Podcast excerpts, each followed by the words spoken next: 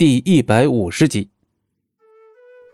记忆中那个温柔如玉的不牙哥哥早就不复存在了，只是素素以前始终不愿意相信这一点，而现在她相信了。以前的百里不牙，以前的风景寒，绝不会如此狠心对他，绝不会剥夺他最后仅存的幸福。可尽管面对这样的……不近人情的风景寒，他还是不允许他死。龙当，素素轻声的唤了一句“龙当”，声音很轻很小。为何现在这样的状况，他连同他说一句都觉得困难？可接下来的话，他必须要说。让他走。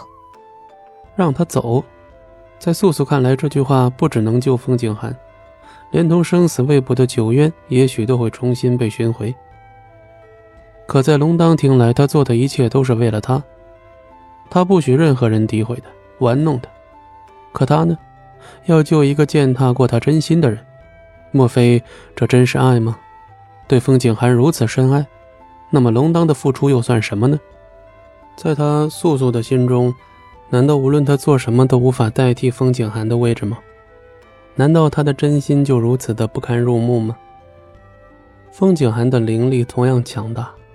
风景寒被龙当伤到，为何素素就不会想到龙当也会被他伤到？可是，在风景寒说出那样的话后，龙当不能就这样输给他呀。素素因风景寒而受的苦，龙当只想一一的在他身上讨回来。可是，他始终都是站在他师尊那一边。他会奋不顾身的冲进这个灵力圈当中，会不顾生死的挡在他的师尊面前。尽管他这一挡，丧命的很可能是他。为何他从不考虑龙当的感受？他也受伤了，他也同样需要。可一切事实证明，只要有风景寒在，他便不不会多看龙当一眼，更别说去关心他。可笑啊！龙当强压住即将喷出口的鲜血，沉着嗓子开口：“你想打我？你……”龙当的眉皱到了极致。这一句话，他一字一顿的吐出来。到这个时候，他问他始终是否想与否。素素心里一颤，看见龙当如此伤痛，他心里顿时就像有一千万把刀不停的在心上剜，毫不留情，好难受啊，好痛啊！可是他必须让风景寒活着。是的，我想他活着。活着离开这儿，素素心里不免自嘲啊！原来她永远都无法摆脱风景寒的控制。好不容易鼓足勇气，决定要为自己追逐一次，可到头来，他的路始终都由他的师尊替他一一安排好。不可多想，无法多说。